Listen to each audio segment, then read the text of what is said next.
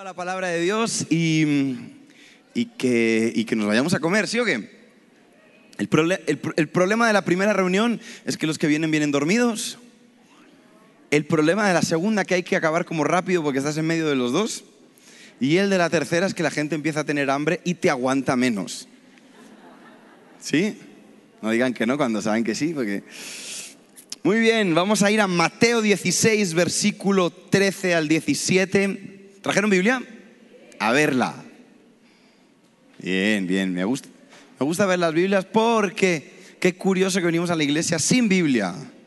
No, hermano, yo tengo mi Biblia en el teléfono. Sí, pero en tu teléfono también tienes el Facebook y WhatsApp y es muy fácil cambiar de aplicación. Es más, los profesionales saben, sí saben de quién les hablo, ¿no? Cambian cambian con un dedito para el lado. Mateo 16, versículo 10, 13. Cuando Jesús llegó a la región de Cesarea de Filipo, les preguntó a sus discípulos, ¿quién dice la gente que es el Hijo del Hombre? Hablando de sí mismo. El Hijo del Hombre era una expresión que se usaba para hablar de Jesús. Jesús era el Hijo del Hombre. También era el Hijo de Dios. Bueno, contestaron, algunos dicen que eres Juan el Bautista, otros dicen que eres Elías y otros dicen que eres Jeremías o alguno otro profeta. Entonces Jesús les preguntó, ¿y ustedes quién dicen que soy? Simón Pedro contestó, tú eres el Mesías, el Hijo del Dios viviente. Y Jesús le da una enhorabuena pública, lo, lo- lo aplaude públicamente y le dice, bendito eres Simón, hijo de Juan, porque mi Padre que está en el cielo te lo ha revelado, o lo aprendiste de ningún ser humano. Qué bueno que, que Dios te diga eso, ¿verdad? Eso es, una, eso es una buena, un buen complemento, no sé si se dice, o un buen... En España decimos piropo, pero no sé si, a ver si justamente en México piropo es una palabra súper mala y se me levantan y se van. Pero en esta historia encontramos a Jesús hablando con sus discípulos y a Jesús le interesaba saber quién pensaba la gente que era él. Entonces les pregunta, ¿quién dice toda esta? Recuerda que a Jesús lo seguía mucha gente. ¿Quién dicen que soy? Entonces ellos contestaron lo que habían oído, porque claro, para chismear todos estamos ahí atentos. Unos dicen que eres Juan, otros que eres Elías, otros que eres Jeremías. Me llama la atención que todos dijeron cosas buenas. Ninguno dijo eres un delincuente, un estafador, un mentiroso. Eso lo decían los fariseos. Pero los que seguían a Jesús veían que en él hab- había algo diferente, algo especial, algo que no lo convertía en un profeta más. Por eso buscaban como cosas místicas. Les encantaba pensar que había resucitado alguno de los profetas que ellos estudiaban en las escrituras, Jeremías, Elías y Juan el Bautista, que por cierto ya estaba decapitado en aquel momento. Pero lo que me llama la atención del texto es que Jesús sí espera que ellos contestaran otra cosa. Pregunta, ¿quién dicen ellos que soy yo? Pero luego dice, pero ¿y vosotros? Los que, los que vivís conmigo, los que no llegáis a que se os multiplique eh, los panes y los peces, sino que lleváis las cestas en la mano y en las manos de los discípulos era que se multiplicaban los panes. No se multiplicó cuando Jesús oró y, eso se llenó de, de pan, sino que cada vez que repartían, seguían teniendo. Entonces Pedro contesta, tú eres el Cristo, el Hijo del Dios viviente, tú eres Dios. Lo puso en la autoridad máxima. ¿Y, y por qué esperaba Jesús una respuesta diferente de unos y de otros? Porque unos estaban cerca y los otros no. Aunque la gente seguía a Jesús, había un, grupo selecto de gente que conocía a Jesús de cerca. Y Jesús esperaba una respuesta diferente de ellos. Te pongo el ejemplo que he puesto en, en todas las reuniones. ¿Tienen Twitter? ¿Usan Twitter? ¿Saben qué es Twitter? Al menos. Una red social como tantas otras que te hace perder horas de tu vida en nada. Pero si tienes muchos seguidores, te sientes bien, pero es como el dinero del Monopoly. O sea, que tienes mucho dinero, pero en realidad pues, no vale para nada. Pero tú sientes, ¿sí usan Monopoly aquí? ¿O, lo dicen diferente? ¿O, van de gringos y dicen Monopoly? ¿Saben que decir las palabras como si fueran gringos no les hace más, más gringos? ¿eh? En España decimos todo con acento español, Monopoly. Estaba yo una tarde llegando a casa aquí con mi señora esposa, ella estaba trabajando y yo llegué y abrí mi Twitter y, Y me puse a ver, y justo ese día era la premiación de unos premios muy importantes que se llaman los premios Grammy. Eso sí los habrán oído por lo menos, ¿no? Los premios Grammy valoran la excelencia musical y ese año yo tenía dos amigos nominados a los Grammy y yo estaba seguro que se lo ganaban.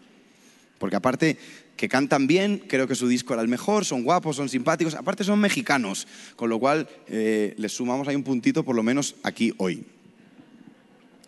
Y cuando entro a Twitter, me doy cuenta que ha ganado otro. Y yo me, pongo a, digo, ¿quién será este otro? Y lo miro y no me gusta nada. Y yo en vez de cerrar esta bocaza mía enorme y decir, bueno, se lo tenían que haber ganado Majo y Dan, pero no pasa nada. Decido hacer un chiste en internet, porque a mí me gusta mucho, soy una persona bromista, pero ¿nunca te ha pasado que has dicho algo y cuando terminas de decirlo dices, no debí decir eso? Que, lo terminas de decir y dices, yo en mi mente sonaba gracioso poner un tweet que decía, si X persona, que no voy a decir el nombre porque no, si, si quieres chismear lo buscas tú. Si X persona se puede ganar un Grammy, tú también. Que parece un mensaje de, como de superación, pero en realidad era una burla. Y cuando yo solté el comentario dije, "Mm, esto no está tan gracioso como estaba en mi mente, que me suele pasar mucho. Que hago un chiste y yo esperaba, "Ah, no". Entonces lo borro, porque yo me doy cuenta que lejos de ser un chiste, era una ofensa. ¿Estamos de acuerdo? No tengo por qué mencionar a un hermano en la fe, no tengo por qué juzgar un premio, que ni me importa, creo que se lo merecían otros, pero la verdad que no es ni importante. Así que lo borré, seguí con mi vida. Eh, Na- Nati terminó de trabajar, nos pusimos a ver enlace. No, Netflix. ¿Quién ve enlace por la noche? Eh, si alguno ve enlace por la noche, que Dios lo bendiga. Yo veo Netflix. Y todo bien. Al día siguiente vuelvo a abrir mi Twitter y me doy cuenta que aunque yo borré el mensaje, hubo alguien que tomó una captura de pantalla en el ratito que estuvo arriba y lo volvió a subir. Está bien hasta ahí. Se le viralizó el tweet y todo el mundo ve mi mensaje y, se, y empieza a recibir miles de insultos. No unos poquitos, miles de insultos. Yo sí pensé que eras cristiano, yo pensé que eras un hombre de Dios, eres un envidioso, eres un... Y yo veo eso y digo, ay Señor, cierro Twitter, digo, me voy a Instagram, que aquí está, aquí está la gente tensa. Abro Instagram y el primer mensaje que me sale es, notamos una actividad inusual en tu cuenta, ¿quieres que bloqueemos los mensajes de la gente que no te sigue? Y digo, no, ¿por qué? ¿Por qué voy a bloquear yo a nadie? Digo, no. Miles de mensajes insultándome en Instagram. Y- yo empiezo a ver esto, no daba crédito porque la cosa iba escalando. Primero fue un chiste de mal gusto, luego fue un ataque personal, que nada que ver, pero bueno, al mencionar una persona sí podía parecerlo. Terminaron diciendo que era una guerra entre países, es decir, así se armó las guerras. Las guerras mundiales se armaron en Twitter. Claro, porque tú eres español y tú te crees Una cantidad de cosas que, que estaban fuera de contexto, pero como cada uno lee Twitter como le da la gana, no puedo decidir con qué. Si tú estás enfadado, ese tweet lo lees enfadado. Y si estás contento, lo lees contento. Y como yo no sé la vida de la gente, pero de repente se empezó a levantar un grupo de gente que me empezó a defender. La mayoría de ellos eran pastores, muchos eran cantantes, gente que, que, que me conoce y que sabe que, que soy un bromista, que me equivoqué, pero no estaban defendiendo el comentario, me estaban defendiendo a mí. Estaban diciendo, oye, el comentario está mal. Y abro yo aquí un paréntesis, el comentario estaba mal. Fin, por eso lo borré, si no, no lo hubiera borrado. Yo lo sabía desde el primer momento. Pero esa gente, la diferencia entre los que me insultaban y los que me defendían no era que el comentario para unos estaba bien y para otros estaba mal. Es que unos me conocen personalmente y otros me han visto en YouTube. O me han visto que un día fui a su iglesia. Unos, cuando leyeron el comentario, se ofendieron a este Quique, quien se cree, y otros dijeron, ay, Quique,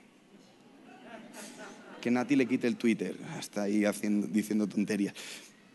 La diferencia es simplemente que tú conoces el tono con el que yo hablo y mis mensajes van cargados de mi esencia. Es más, una de las personas que me defendió eh, fue Danilo Montero, que, que me conoce desde que tengo yo 17 años y casi 20 años, tengo 36, 19 años hace que nos conocemos. Y él salió a defenderme como diciendo, ¿qué le pasa a toda esta gente? O sea, ha sido un comentario mal hecho, pero ya está. Y la gente estaba tan enfadada y tan endemoniada, perdón por esto, porque tú tienes que estar endemoniado, que empezaron a insultar a Danilo Montero. Tú tienes que estar muy mal para insultar a este ser de luz.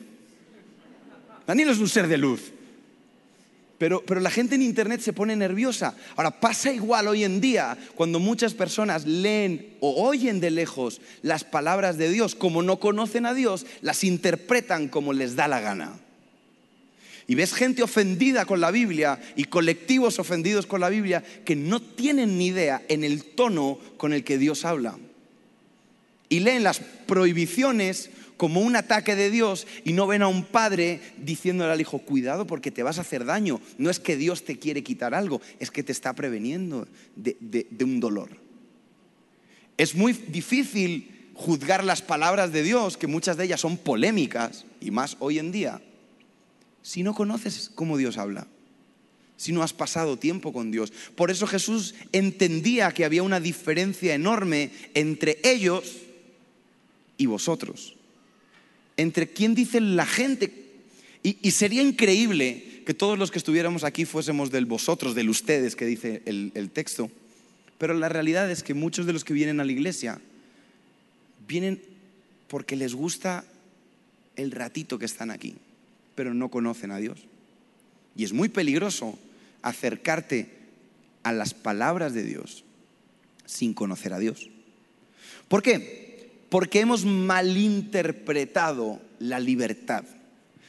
La Biblia nos dice que cuando Jesús muere en la cruz, eh, no sé si me puedes poner la foto, antiguamente solo había una persona que podía entrar a la presencia de Dios, que era el sumo sacerdote. Alguien que se preparaba desde niño, que tenía una educación diferente, que todo lo que él había hecho era prepararse para eso. Y él entraba a la presencia de Dios y oraba, intercedía por el pueblo. Jesús prometió que iba a destruir el templo y en tres días lo iba a levantar. Y lo hizo. Destruyó el templo físico y lo puso en cada corazón de cada uno de nosotros. Hoy en día la presencia de Dios no está en un tabernáculo como el que ves aquí, que es un ejemplo del de Moisés. La presencia de Dios vive en ti y en mí si tú y yo queremos. No estás obligado. No es... No sé si se acuerdan hace mucho tiempo que los iPhones hace un montón de años te venían obligatoriamente con un disco de YouTube, de O2, de U2 que decimos en España, pero como yo sé que aquí les gusta. Eh, y yo digo, yo no quiero este disco y no lo podías borrar. Y de, vez en cuando te saltaba y yo decía, ¿pero por qué? Digo, ya podrían hacer eso con mi música, obligar a la gente a que lo oiga. Mejor me iría. No, la presencia de Dios es voluntaria. Tienes libertad para llegar hasta el lugar santísimo. Pero si tú no quieres llegar, no vas a llegar. Ahora, la libertad no es libertinaje. La libertad de llegar a la presencia de Dios, perdón, no significa que tú puedas llegar de cualquier manera. Dios te abre las puertas de la casa, pero la casa sigue siendo de Dios. Y este ejemplo lo he puesto en todas las reuniones también. Si yo te invito a mi casa, te doy la libertad de que vengas cuando quieras, tú puedes venir cuando quieras porque te he invitado yo, ¿sí o no? Pero la casa sigue siendo mía. Las normas de la casa siguen siendo mías. Y si yo te pido que te quites los zapatos en la puerta, te los tienes que quitar. ¿Por qué? Porque es mi casa. Y pensamos que como Dios nos da libertad de entrar en su casa, yo puedo hacer lo que me dé la gana. Y la verdad es que no. Dios nos explica cuál es el proceso para llegar a la presencia de Dios, al lugar más importante que es el lugar santísimo. Y había que entrar por sus puertas ¿cómo? Con acción de gracias. Ay, pastor, es que a mí no me gusta cantar porque yo no canto bien y, aparte eh, las canciones que canta el grupo de alabanza ni me las sé, ni me gustan. A mí me gustaban las de Marcos Witt, esas eran buenas, ¿no? Las de ahora. Nadie, perdón eh, por ser agresivo, pero nadie te está preguntando. El Señor nos dice, tú quieres entrar en mi casa. Para entrar hay que entrar con agradecimiento, abriendo tus labios, alabando al Señor. Porque ¿quién pone las normas? El pastor no, las puso Dios. Y si no, léete la Biblia. Como no te lees la Biblia, te piensas que se lo inventó el pastor. Y sigue diciendo, encuentras el altar de las ofrendas, del sacrificio, las ofrendas. Las ofrendas se las inventaron los pastores. No, Dios te pide que des. ¿Por qué? Al final hablamos de esto. Y luego encuentras el lavacro, te tienes que lavar, no puedes venir con tus costumbres de toda la vida. No, yo es que yo soy así, así seguiré, nunca cambiaré, como decía el salmo aquel, ¿no? Eh, no, Dios dice, ¿tú quieres entrar en mi casa? Sí, te tienes que limpiar. Algunos se tienen que limpiar solamente los pies porque ya están limpios y del día a día pues se van equivocando. Y otros se tienen que meter siete veces como el, del... y remojarse porque andan... Y ahí entras a otro lugar en el que está el, incensario, los panes de la proposición y el candelabro, que representa la comunión con el Espíritu Santo, la oración y la lectura de la palabra de Dios. Es imposible ser un buen cristiano si no tenemos tiempo para leer la palabra de Dios, para orar y tener comunión con el Espíritu Santo.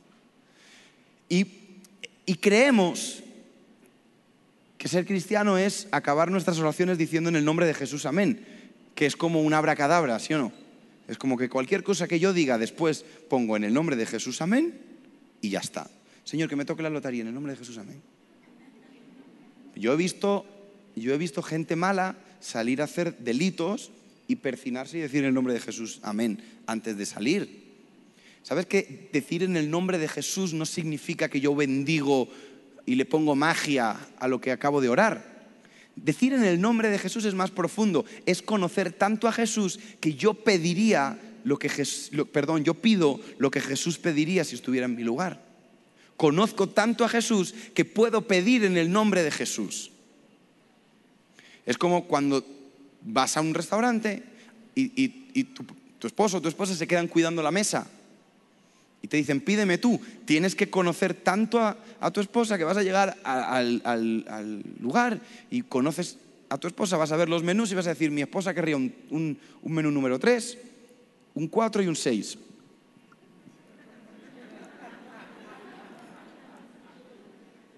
No, hombre, no, la mía no, la mía no. A mí es solo un 4 y un 6, el 3 no le gusta. Pido en el nombre de ella porque conozco sus gustos. Pido en el nombre de Jesús cuando conozco los gustos de Dios. Cuando conozco lo que Dios quiere. Cuando he tenido intimidad. Y para tener intimidad tengo que llegar al lugar santísimo. Tengo que pasar el proceso. Tengo que esforzarme. Nos encantan las cosas baratas, pero las cosas baratas se rompen rápido. ¿Sí o no? La ropa barata se ve bien, pero en cuanto le metes un tirón, se acabó. La ropa cara, como decía el salmista Valenciaga Gucci Prada, ¿de qué se ríen? No me digáis que habéis oído esa canción. Esa en enlace no sale. Tú das por hecho que te va a durar más. Das por hecho que las costuras son mejores. La presencia de Dios es una cosa que necesita ese, ese esfuerzo. Ahora, quiero hablarte de, rápidamente de la historia de un, de, un, personaje de la Biblia que a lo mejor lo han escuchado antes, se llama Abraham. ¿Alguien ha oído hablar de Abraham? Sí, ¿no? Son fariseos de toda la vida, ¿cómo no han oído hablar de Abraham? Aparte tiene una de las canciones más famosas, Padre Abraham tiene hijos, muchos hijos tiene Padre Abraham, yo soy uno, tú también, entonces alabemos al Señor. Dice la palabra de Dios en Génesis 12, del 1 al 4. Ha sido, está fácil encontrar Génesis, ¿no? Por la G.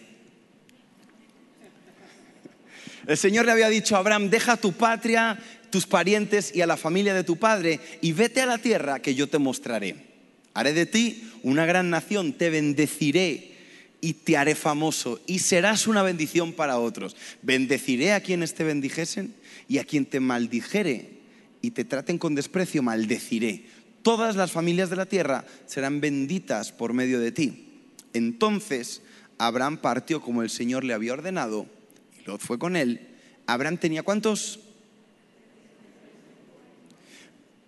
Abraham, que era un tipo que tenía dinero, era una persona próspera, y tenía ya 75 años. Ya estaba para disfrutar de la vida, no está para que un día Dios te diga, Abraham, quiero que dejes toda tu comodidad y salgas a una tierra que yo ya te iré mostrando. Tú dime a mí cómo le explica Abraham a doña Sara, mi amor, nos vamos a mudar de casa. Sí, ¿dónde? No sé, ya te voy diciendo. Tú vete guardando las cosas. Es una incertidumbre que tú puedes tener con 20 años, es decir, a lo mejor es una pareja recién casada, tienes toda la fuerza, la ilusión y te vas para Estados Unidos y ¿dónde vas a vivir? No sé, ya veremos. Pero no con 75, con 75 tú ya has trabajado, tú ya has, has hecho tu parte de la vida y lo que te queda es disfrutar. Y yo siempre digo, Abraham no entendía el tuit, pero conocía al que lo había escrito. Abraham conocía a Dios. Y aunque no era un plan muy halagador, porque sí, está muy bien lo de te haré famoso, pero yo quiero famoso con 75 años y caminar por el desierto sin rumbo, no es un plan que a mí me emocione. A mí, yo soy de los que me, le gusta saber dónde voy, dónde me voy a quedar, etc. No sé, un mínimo de datos. Pero Abraham toma sus cosas, lejos de cuestionar a Dios, toma su familia, toma todo su ganado, su sobrino, toda la parafernalia y empieza a caminar porque Dios le va a decir un día cuál es la tierra prometida, no solamente para él, sino para lo que vendrá después. Y cuenta la historia que Abraham llega a la tierra de Canaán, que era donde iba a ser la tierra prometida. Y Dios le dice, Abraham, aquí es la tierra prometida. Y Abraham dice, gloria a Dios, pero no te quedes aquí, sigue hasta Egipto. Entonces es como cuando uno ve a un niño pequeño, ve una, tienda de golosinas, no le compras nada y se queda así mirando el pan dulce, ¿no? Si, si, yo hubiese sido Abraham, si es aquí ya me voy quedando aquí, no te preocupes, vamos ganando tiempo. ¿Para qué voy a ir a Egipto para tener que volver? Pero aunque Abraham no entendía el tuit, conocía a la persona que lo decía y seguía caminando.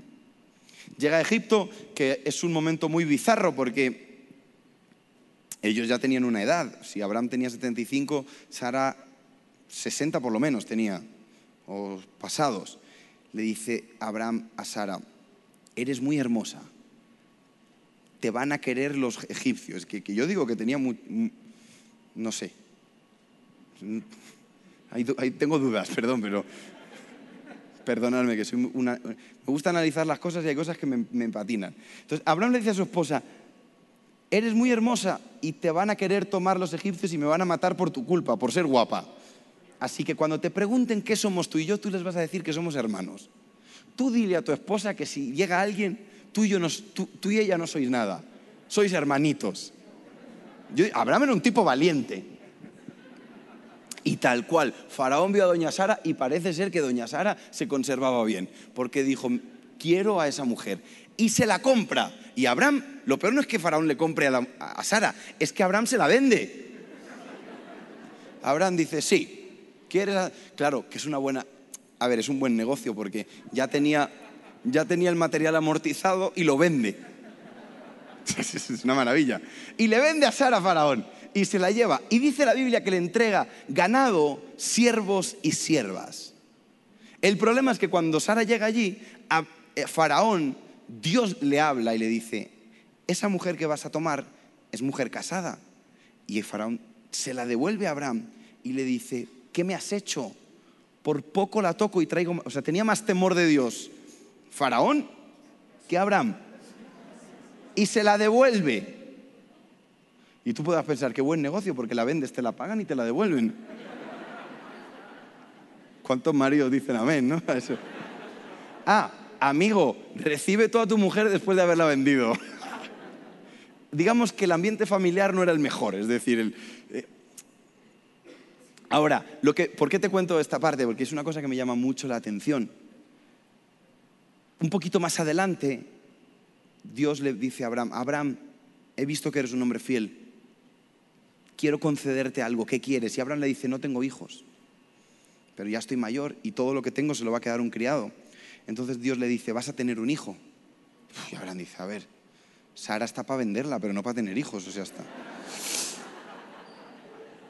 pero Dios le promete un hijo. ¿Qué pasa? Que empiezan a pasar los años y, y, la, fe, y la fe flaquea, porque no es lo mismo que yo te diga que lo que nos encanta, te vas a hacer rico en el nombre de Jesús, aquí yo te diga vas a tener un hijo, tú te puedes hacer rico con 70 años. Si tú eres una mujer no puedes tener un hijo con 70 años, físicamente no se puede. Entonces Abraham y Sara hablan y dicen, Dios nos ha prometido un hijo, pero la cosa se complica. A Sara le dice, llégate a mi sierva la egipcia. Y tienen a Ismael. Ahora pregunta, ¿de dónde saca Sara la sierva? De la venta. Muchas veces cuando tú y yo pecamos, no, no tenemos la consecuencia del pecado en el momento. Satanás mete la semilla. Y cuando Abraham y Sara estuvieron faltos de fe, ahí había una sierva egipcia lista para dar la opción de pecar. Si no hubieran tenido la sierva, no hubiera habido problema. Ten cuidado con las puertas que abres hoy, porque no todo se trata del ya. El diablo, como dicen por ahí, es puerco. Cierro paréntesis. Cuando tienen el hijo, Dios viene a Abraham y le dice, Abraham, te prometo que te voy a dar un hijo. Y ya tenían a Ismael. Y le dice a Abraham, bueno, pues que ande Ismael delante de ti, bendícelo. Y Dios le dice, no, yo te dije que ibas a tener un hijo con Sara. Dice, voy a bendecir a Ismael, pero te voy a dar ese hijo. Y después de mucho tiempo, de muchos pasos de fe, de, de mucha incertidumbre, Sara se queda embarazada. Tienen a Isaac. Ahora, imagínate la alegría de esa casa. Imagínate ¿Cómo estaban Abraham y Sara con ese niño? Si todas las familias que tienen cuatro hijos o más, el, primer hijo lo crían como si fuese educación militar y el último es un malcriado impresionante, ¿sí o no? ¿Pasa o no pasa? Que los padres es como que se cansaron de ser padres. El primero súper estrictos, el segundo un poco menos. Eh, el primero tiene que ser ingeniero, ir al Instituto Bíblico, a Cristo para las Naciones, tiene que ser predicador, ir a las naciones a predicar. El último es TikToker. Y lo ves al tipo ahí.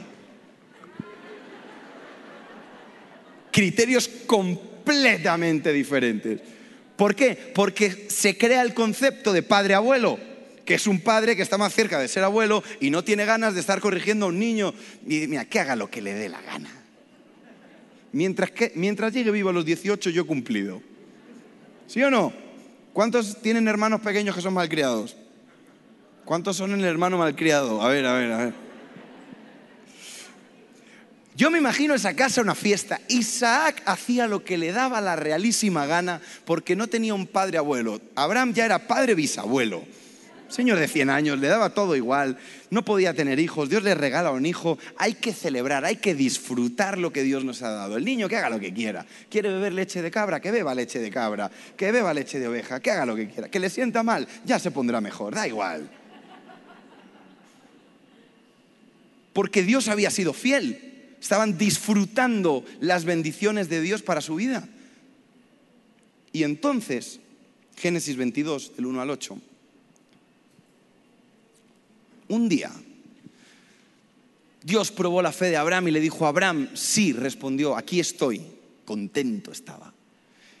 Le dice, toma a tu hijo, tu único hijo, y por si había duda, le dice, sí, a Isaac, no vayas a, tomar a Ismael, a quien tanto amas, y vete a la tierra de Moriab, y allí lo sacrificarás como ofrenda quemada sobre uno de los montes que yo te mostraré. Y está todo bien que tú me digas que con 75 años yo me mude sin saber a dónde voy, pero está todo mal que con 100 años y después de tanto sufrimiento, tanta oración y tanto dolor, ahora que tenemos al hijo, tú me pidas que yo lo queme por un capricho. En un monte, o sea, Abraham tenía que tomar a su hijo y caminar sin saber a dónde iba para quemarlo. Y amigos, yo ahí me bajo del carro. Pero si somos súper honestos, la mayoría de los que estáis aquí, que sois padres, os bajáis del mismo carro. Porque una cosa es confiar en Dios mudándome sin saber dónde voy, y una muy distinta es al Dios que no quería sacrificios humanos, que hoy se levantó con un capricho y quiere que yo le mate el hijo mío. No, Señor. Pero Abraham no entendía el tuit, pero conocía el que lo había escrito. Y era tan impresionante la confianza que Abraham tenía en Dios, que lejos de, de andar cuestionando, eh, ponme el versículo 3, perdona, a la mañana siguiente se levantó temprano, ni siquiera durmió hasta tarde. Ensilló su burro y se, y se llevó a dos de sus siervos junto con su hijo Isaac cortó leña, eh, puso el fuego de la ofrenda y salió hacia el lugar que Dios le había indicado. Al tercer día, tres días caminando, tres días en el que en ese grupito de gente que iba, el único que sabía lo que iba a pasar era Abraham. Abraham levantó la vista y vio el lugar a la distancia y dijo, quedaos aquí con el burro. El muchacho y yo seguiremos un poco más adelante. ¿Allí qué? ¿Allí qué? Abraham iba a adorar al Señor, iba al lugar más sagrado. ¿Sabes cuál es? El de la obediencia, en el que Abraham no entendía lo que Dios quería hacer pero su confianza era tan grande que estaba dispuesto a ir. Es más, tomó a Abraham, puso la leña para la ofrenda sobre los hombros de Isaac, mientras que él llevó el fuego y el cuchillo, mientras caminaban juntos, porque claro, van caminando, ya los dos, Isaac tenía 14 años, ya no, ya no era un nene. Isaac mira para los lados y, y le dice, papá, versículo 7. Si me ayudas ahí en la pantalla. ya, dijo, papá, yo, yo veo la leña, veo el fuego, veo el cuchillo, pero no veo el cordero. Sea, Isaac se empezó a dar cuenta que el plan no era tan bueno como se lo habían pintado en la salida. Y en el versículo 8 Abraham le contesta a su hijo, Dios proveerá un cordero. Y me llama mucho la atención porque Abraham iba a sacrificar a su hijo. Abraham iba a entregar lo más precioso que tenía. A Abraham no le importaba absolutamente nada más en la vida. A Abraham no le importaban sus posesiones. Claramente no le importaba a Sara. No no le importaban sus siervos. Lo único que le importaba a Abraham en esa vida era ese niño. Pero Abraham sabía que Dios era bueno y confiaba tanto en él que decidió caminar. Y a eso la Biblia lo llama adoración. A eso la Biblia lo llama adoración, no a cantar ni, ni, ni un pad de fondo, sino al ser capaz de sacrificar las cosas que me duelen porque confío más en Dios que en mis sentimientos.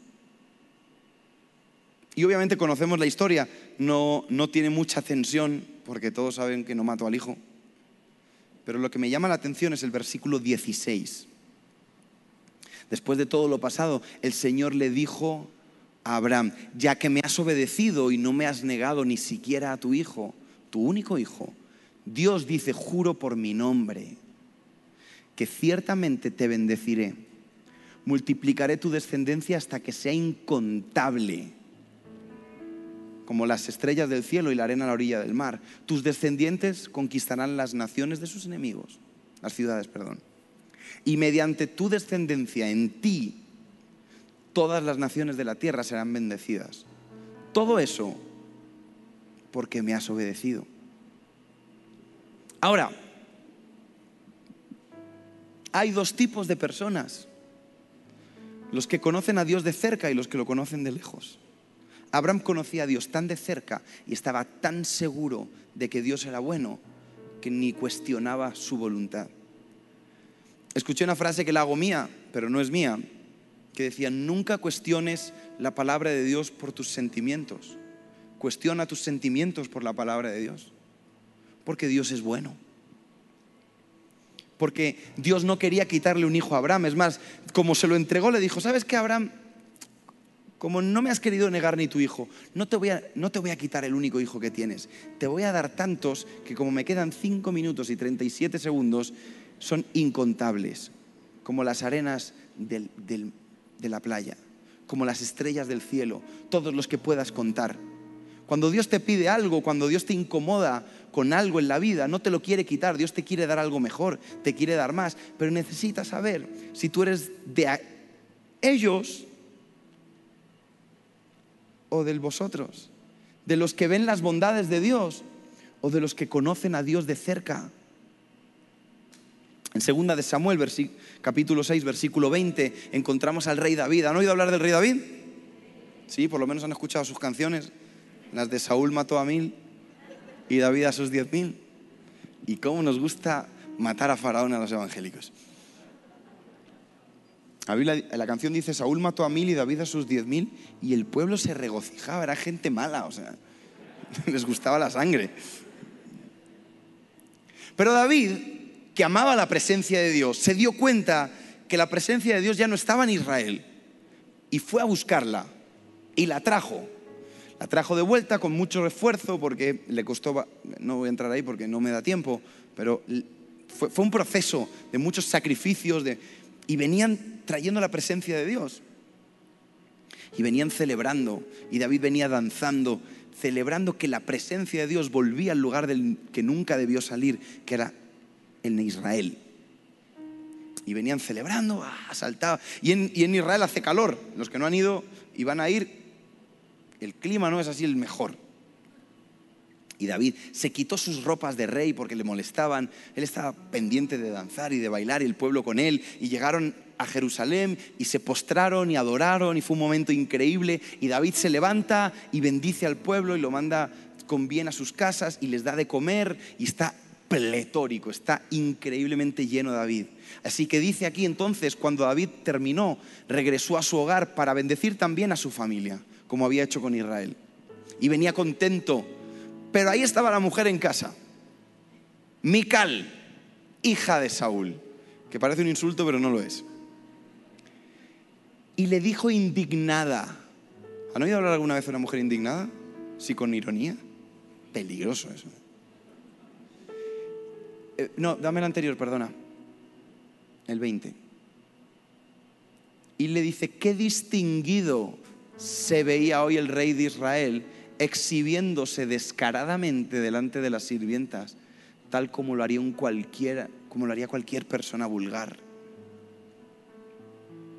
Hay gente que te va a cuestionar lo que tú das para Dios.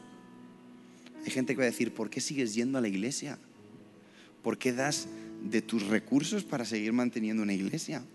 ¿Por qué das de tu juventud? ¿Por qué dedicas tanto tiempo? ¿Por qué encima ahora quieres hacer tu ujier y servir? Y encima ponen entre semana tres, tres noches de congreso, bastante ya que tienes que ir los domingos. Y hay gente que te va a cuestionar todo lo que tú le des al Señor, porque ellos no han visto a Dios de cerca, lo han visto de lejos y no lo entienden.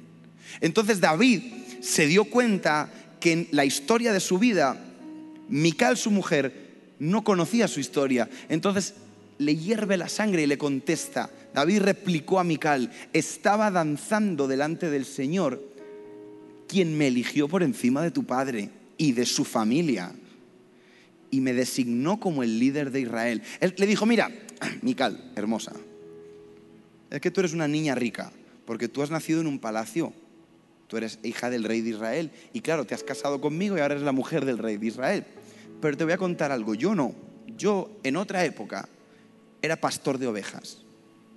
Y en donde yo pastoreaba ovejas, no me quería ni mi padre, no de una manera que se dice para dar lástima. Cuando el profeta viene a ver a los hijos de Isaí, el profeta le tiene que preguntar, después de haber visto a sus siete hermanos, ¿no tendrá usted otro hijo? Y dice, ay, sí, claro, que tengo ahí trabajando, es verdad. Dice, y allí, detrás de las ovejas, me encontró el Señor, me sacó, me puso como el rey de Israel, por encima, por cierto, de tu padre Dice, con lo cual, versículo 22, así es, y estoy dispuesto a quedar en ridículo, incluso a ser humillado delante de mis propios ojos. Incluso esas sirvientas ahí que mencionaste seguirán pensando que soy distinguido, porque estaba danzando delante de la presencia de Dios, le daba igual. David le estaba diciendo, Mical, es que, es que tú has visto el milagro de lejos, pero yo lo he visto de cerca. Yo lo que le doy al Señor no es nada comparado con lo que Él me ha dado a mí. Cuando yo me esfuerzo por darle al Señor mi alabanza, mi vida, mi ofrenda, mis decisiones, mi amor, sigue siendo menos de lo que he recibido. Abraham llegaba y decía, no quiero entregar a mi hijo, pero este hijo me lo ha dado Dios, todo lo que tengo es de Dios y si Dios me lo pide es suyo. No se lo quiero dar. Cuidado, ¿alguien cree por algún motivo que Abraham le quería entregar su hijo a Dios? Si yo, sé que todos los padres alguna vez han querido matar a sus hijos, pero no de manera literal. Es como que te hartas del niño y, ¡ay, lo mato! Pero es como una manera de hablar.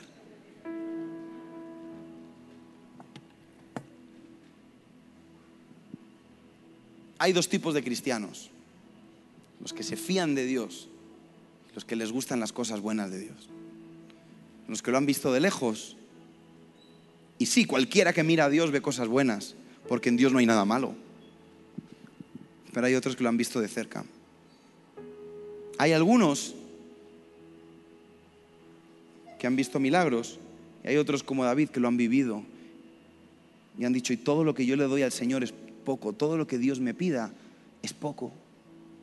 Porque cuando nadie más me miró, Dios sí. ¿Y sabes qué? Te van a cuestionar tu fe. Claro que te la van a cuestionar, pero eso no es tu problema. Yo soy de los que cree que los siervos intentaron convencer a Abraham para que no se llevara al niño. Empiezan a decir, el abuelo está senil, hay que calmarlo. ¿Dónde va con ese cuchillo? Ahora me pongo en la piel de Abraham, caminando tres días, llorando, porque no hay manera en la que tú puedas entregar a un hijo como, como si fuese cualquier cosa. Abraham caminando, diciendo, no entiendo lo que está pasando, pero Dios es bueno y Dios proveerá.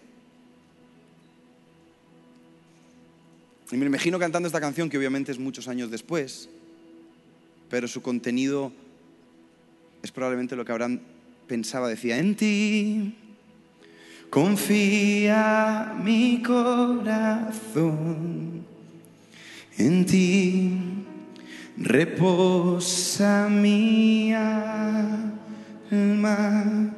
y mi ser descansa en ti yo puedo ser feliz. Pero mientras tanto seguía caminando y llevaba a su hijo. Y todos los que estamos aquí, Dios te pide cosas. Dios te pide amistades, Dios te pide relaciones. Hay algunos que Dios les pide el trabajo. Hay, Dios que, hay gente a la que Dios le pide su comodidad. Y hay mil excusas para decir que no. Y solo hay un motivo para decir que sí, que si tú confías en Él. Nos ponemos de pie. En ti confía mi corazón,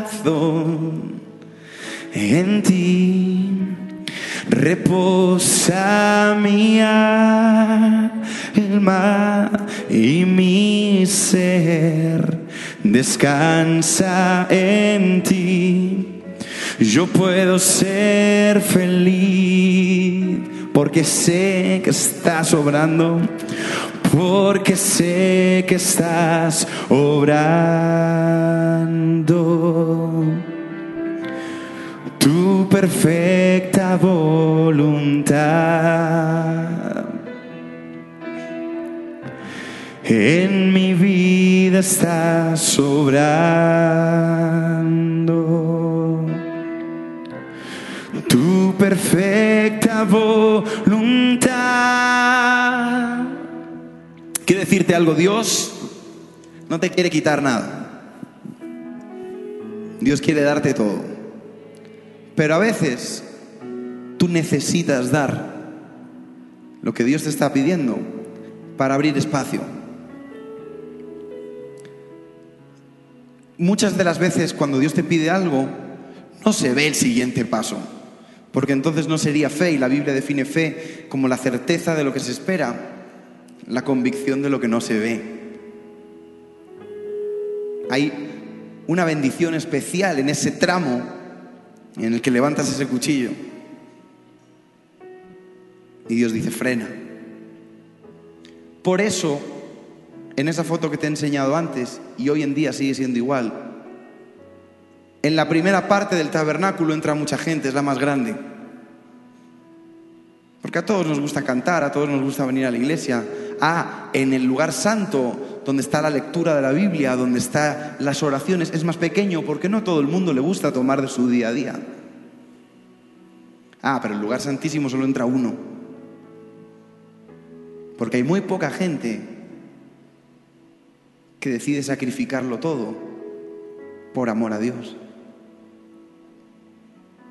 Tienes la puerta abierta, Dios te invita a que entres en su casa, a su presencia. Pero para estar en intimidad con Dios hay dos cosas que necesitas que no las puedes evitar. Uno es estar cerca, es decir, tienes que pasar el proceso para llegar a estar cerca. No es como ahora que la gente tiene novios por internet. Hay gente que es cristiana por internet. Y no estoy atacando a nadie. O sí, o no. Porque hay gente que no viene porque no puede, hay gente que se le hace cómodo. Y la vida cristiana es muchas cosas. Cómoda no está en la lista. Y lo segundo que te hace falta es sacrificio. Es imposible tener intimidad sin sacrificio. Cuando uno se casa, que es un buen ejemplo porque es el ejemplo que Dios pone, tú sacrificas tu vida anterior, no solamente las otras mujeres o hombres que pudiera haber. Sacrificas tus gustos, sacrificas tus planes, tienes que sacrificar. Y no significa que va a ser malo, va a ser mejor, pero hay un impasse en el que la confianza se demuestra quién quiere entrar y quién no. Y tú sabes que Dios te está pidiendo cosas que has estado posponiendo. Porque también tú dices, no, pero yo ya vengo, yo ya estoy en los atrios. Pero Dios no quiere que estés en los atrios. Dios quiere que estés cerca. El plan de Dios no fue que la gente viniera a la iglesia. El plan de Dios fue vivir en tu corazón, tener intimidad contigo. Y que vengas a la iglesia, obviamente. Pero el plan de Dios era mucho más profundo, era mucho más íntimo era que en el lugar santísimo pudieras estar tú. Y que confiaras en Él. Y que cuando no entiendas, sepas que la voluntad de Dios es buena, es agradable y es perfecta y que sus planes son mejores que los míos. Amén. ¿Por qué no levantas tus manos un ratito más? Y adoramos. Descansa en ti. Yo puedo ser feliz. Vamos, dile en ti. Confía en ti. Confía mi corazón en ti. Reposa mi alma y mi ser. Descansa en ti. Yo puedo ser feliz porque sé que estás obrando, porque sé que estás obrando